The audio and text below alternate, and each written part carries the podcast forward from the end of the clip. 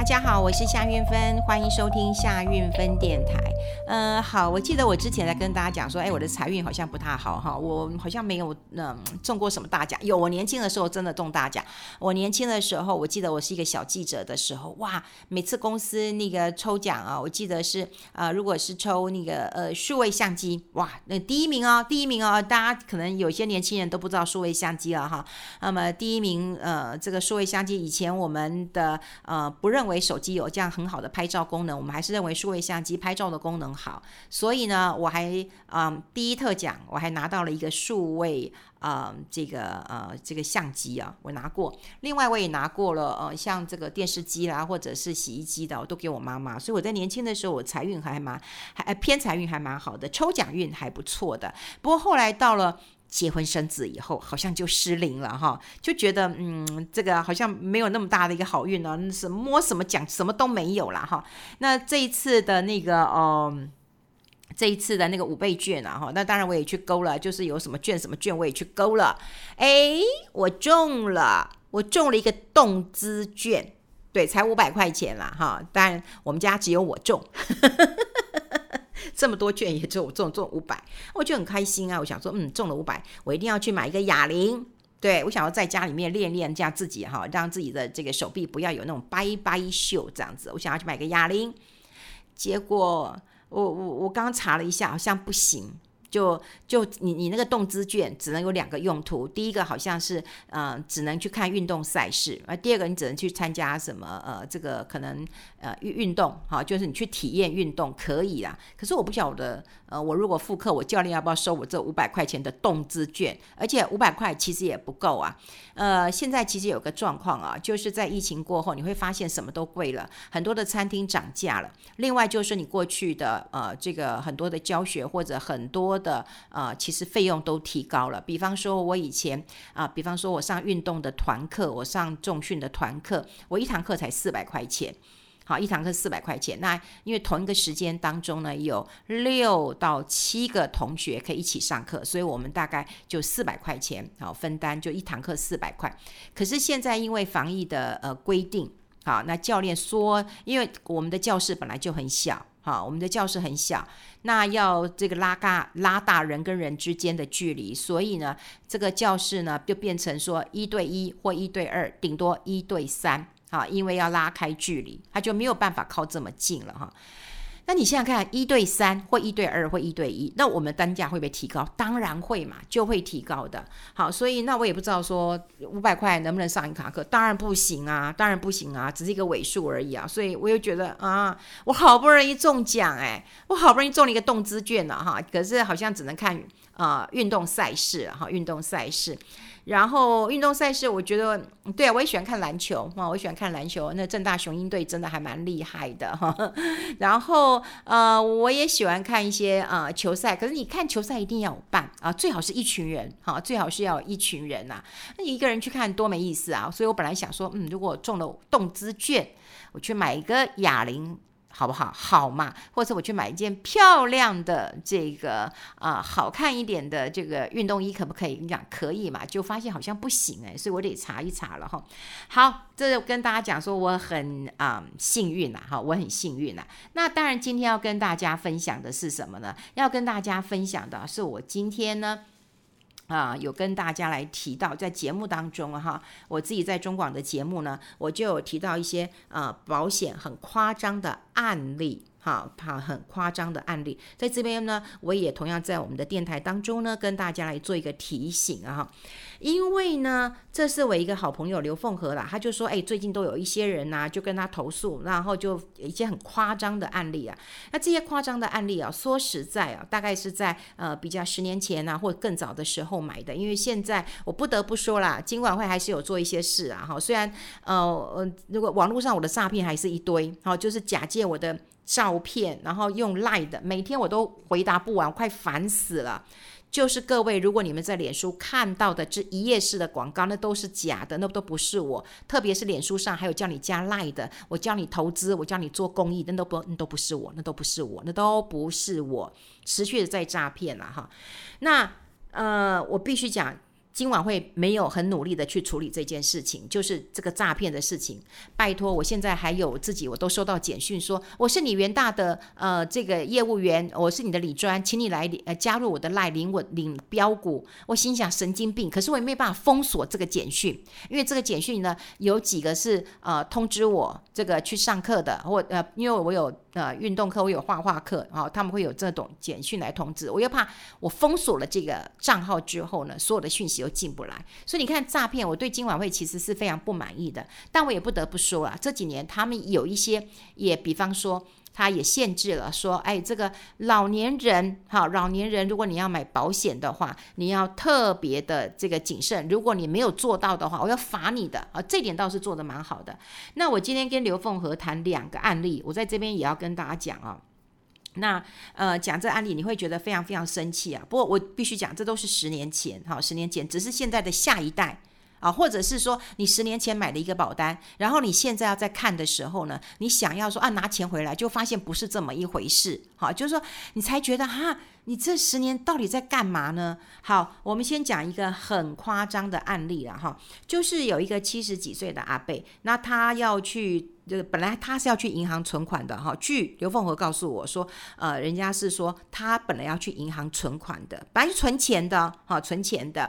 可是呢，有人就跟他讲啊，说，哎，你这个银行利息太低了，那你要去这个呃赚钱的话，你要去买保险啊，所以他就去买了两百万的寿险保障的投资型保单。好，他那时候买的时候是七十几岁，可他现在九十二岁了。好，九十二岁的时候呢。等到他现在要去查查看说，啊，我我的养老金现在多少钱？我现在剩多少钱的时候呢？保单价值只剩下十万，十万，十万。好，现在问题来了，保险公司就可通知他说，哎，你今年要再补缴十万，你要再补缴十几万，你才能够维持你两百万寿险的一个保障。如果你这个不缴的话，你只有两个选择。好，第一个你就领回你的保单价值准备金贷十万，但是你保险就没了。你要记得，你当时是买两百万哦，但是现在没有，就是你领回你的保单，就是大概价值十万，那你保险就终止了，没有了。第二个，你可以维持你的保险，因为我们以前有跟大家讲过，你保险缴不起，你可以就把你这个保险的保障降低嘛，本来是两百万降一百万，好不好？好，降一百万之后呢，可是你的保险也只能够再维持一年，那你明年怎么办？明年还是会面临到你要补钱或者是终止的一个状况，所以刘凤娥就问我说：“如果是你，你要我怎么选择？”我哪知道我要怎么选择啊？这是多么痛的一个选择啊！你看七十几岁他买，现在九十二岁了，所以算算你看看啊，将近二十年的时间了。那问题出在哪里？问题出在哪里？我待会会一并跟大家来讲哈，一并来跟大家讲了哈。另外一个案例哈，也是他来转述，也是在节目当中，但我必须要讲，因为我觉得这个真的很重要。很多人都以为说，我今天买了保险，哇五倍哇五波比，或者是我今天买了保险，我就有存到钱了。可真的有一天你需要用钱的时候，你才发现，哈，怎么会我的保单价值只剩下这个钱？那我钱去哪里了？你一定会有这个疑问，就是钱去哪里了？你钱去哪里？我待会会告诉你，你钱去哪里。我们讲另外一个案例哈，这也是一个网友，那么他就跟刘凤娥讲说，他公公是投保了一百万，啊婆婆呢也投也也投保了三百万。好，那公公那时候是在七十三岁的时候投保，那公公现在八十三岁，好八十三岁了。那呃公公前阵子他车祸被撞啊，被撞的时候他需要用钱，就发现说哈，他这个保单没剩多少钱，只剩二十几万了。然后银行理专也跟他讲说，哎，你们要不要？再投入二三十万，你才能维持维持这个保单，维持这个保单哦。啊，如果你们不维持这个保单的话，啊，以后来这个保单也会失效，好，也会失效。那这一位媳妇儿，她就想说，拜托我就是公公出车祸啊，车祸被撞啦，然后现在需要用钱呐，而且呢，婆婆也有讲了，公公现在年纪大了。对，也有可能，好，在车祸之后，也有可能要去住一个长照机构或者安养中心了。他们去查每个月的开销也要三四万块钱。好，那怎么办？公公这个钱只剩下，好，只剩下保单价值二十万，好，只剩下二十万。那你会问说，一百万为什么剩二十万？八十万去哪里了？我待会会告诉你。好，婆婆有三百万，婆婆三百万。好，我跟你讲，她的解约金六十万。可是没办法，那能解谁呢？你现在就是要用钱，你没有办法讲哪一个比较划算。婆婆呢，当机立断就把她的保单给解了，本来就是需要这样，你还能够问谁呢？好，白纸黑字，好，你就解了。可解了以后，问题来了，除了车祸的费用之外，然后你每个月要开销四万，好，你要开销四万，那你现在你想看哈，四万，那你你你你这个钱能够？能够存多少？你能够存多少？好，你看四万，那你一年要多少？四十八万，对不对？四十八万，你你你一年要四万，对不对？一年一年四万嘛，十二个月，对不对？四十八万没有错。好，四十八万，哎，你总共拿解约金才六十万，好，那你六十万，拜托。你在你想想看，你能用多久？你能用多久？你你想想看哦，你六十六十万一个月四万来除一下，好，一年多你就没了。十五个月，一年再三个月就没了，十五个月就没了。那你想想看，但他钱去哪里？他三百万呢？啊，为什么解约金就只有六十万？好，那我也不知道她婆婆到底几岁了啊，只是说她公公他现在八十三岁了。然后呢，他又后面有讲哦，他他是漏漏等，他是写的在在网络上留言的，他是说老人家当时只是想要存定存，没有想到被李专误导来买这种投资型保单。老人家也没有询问我们这些晚辈，只是觉得好像会赚，而且还有寿险，然后就发现到说，等到需要用钱的时候，根本都没有钱。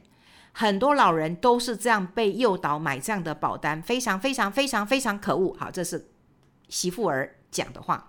好，那一定有很多人问我说：“好，为什么我要探讨这件事情？这件事情我觉得应该是更早之前，就十几二十年前，那时候我觉得呃，金管会还没有规范的这么严格，就说啊，你老人家你买保险，你必须要确定他是不是知道这个保险，甚至你要录音，你要录影。那当然呢，也有人告诉我说：“哎，你录音录影的话，也有可能都是塞好的。”啊，也就是说，我待会怎么问你哈？你要重讲啊，你讲不好，我们重录哦。啊，我也听过是这样子的。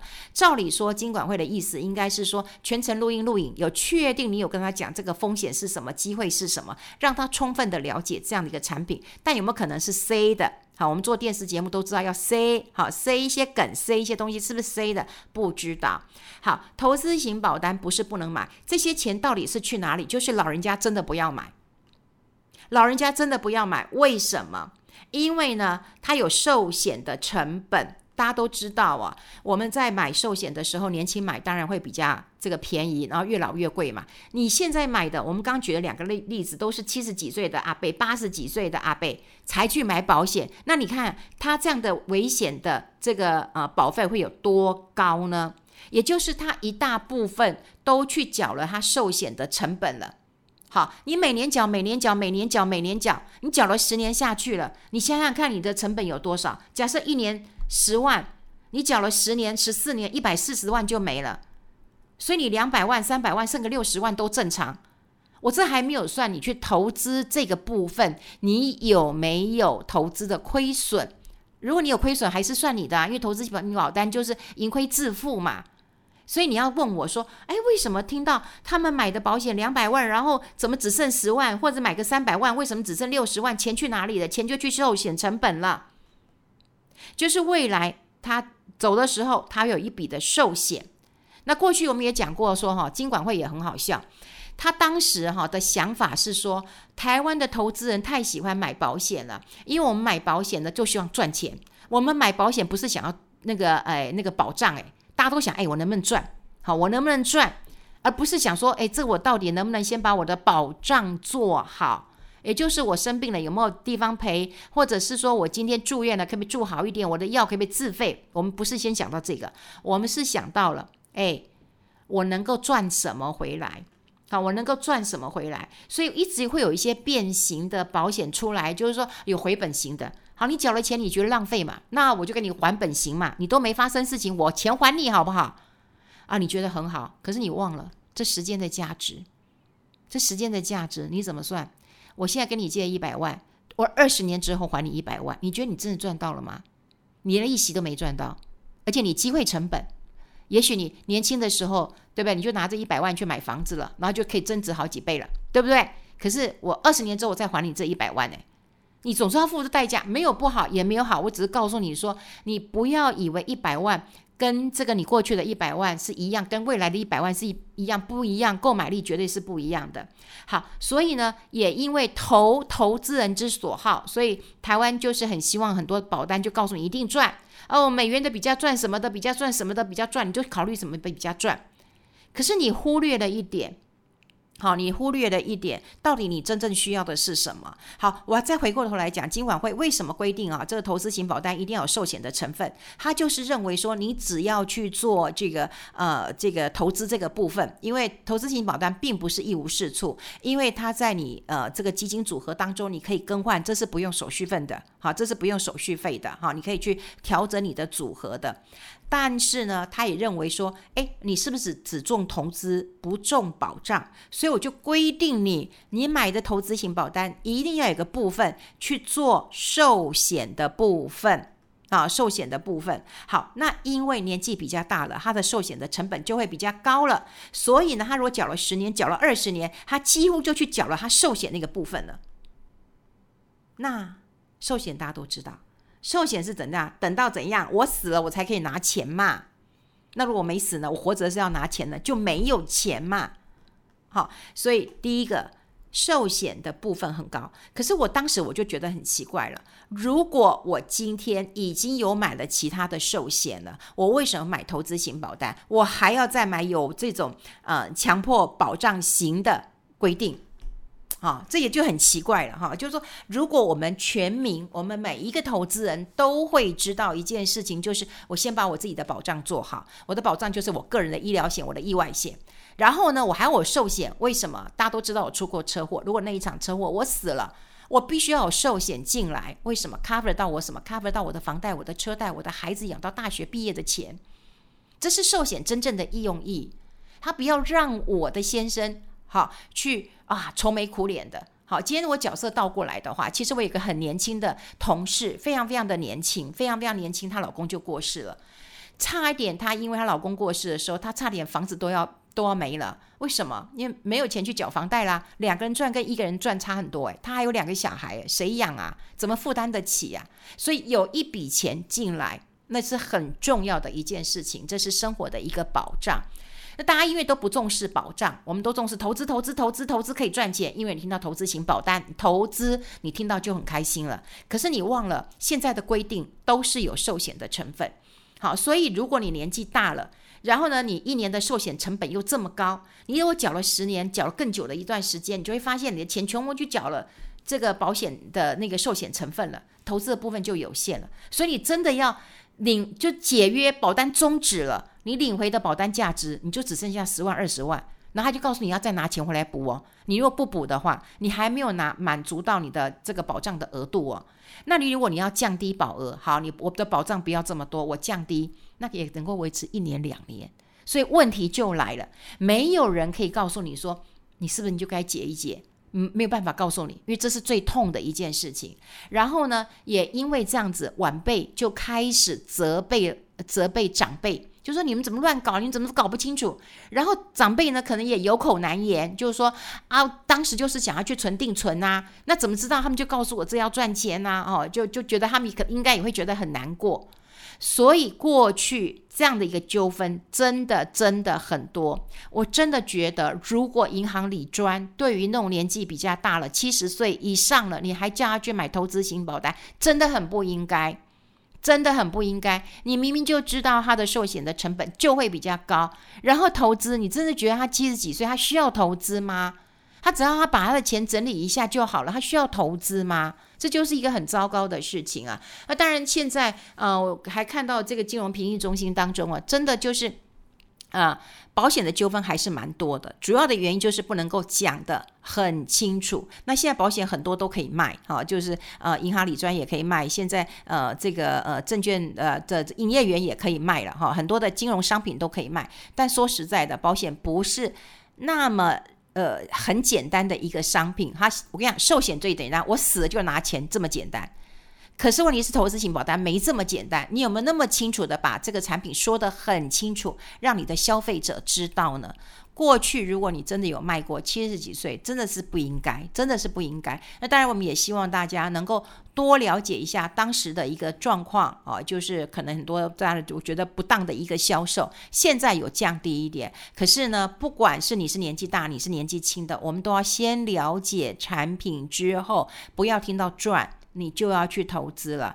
呃，现在当然啊，七十几岁你要买保险，怎么都要有比较严格的一个流程了。那么现在。主管机关也在讲了，哎，说这个老人相对是金融投资的弱势，好，所以呢要扭转这样的一个状况。老人有钱嘛，有钱就会拿出来，你只要对他讲好听的，他就讲出来了，对不对？他就把钱拿出来了，或者他告诉你，告诉他说，哎，我可以赚点利息的，我可以让你儿子轻松点，女儿轻松点，你就会愿意这样做了。